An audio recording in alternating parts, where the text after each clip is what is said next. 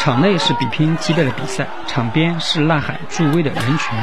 近期，贵州省黔东南苗族侗族自治州台江县葛一镇葛一村举办的七月半篮球赛，吸引来自周边村寨的大批观众不分昼夜到场观看。台江被誉为天下苗族第一县。此前，该县的台盘乡台盘村因举办篮球赛而走红网络，声名远播。与台盘村一样，葛一村也有举办篮球赛的传统。利用此次比赛机会，葛一村的不少村民通过摆摊售卖美食、饮料以及当地土特产等产品，赚了不少钱。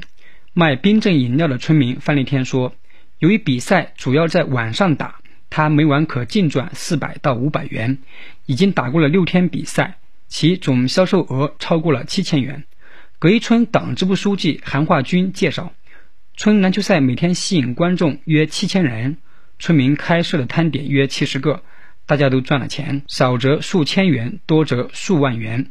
葛一村委会还跟篮球直播公司合作，通过直播收费对半分成，初步核算赚了数万元。无独有偶，在贵州省安顺市平坝区乐平镇大屯村，不久前村里举办的篮球赛，通过线下售票和线上直播收入赚了五十多万元。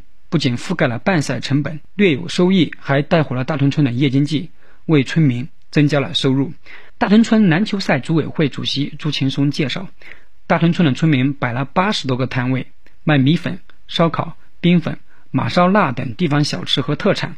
十八天的比赛中，摆摊村民的收入超过了三十万元。他说，每到晚上的比赛间隙，前去消费的观众成群结队，好不热闹。新华社记者罗宇，贵州贵阳报道。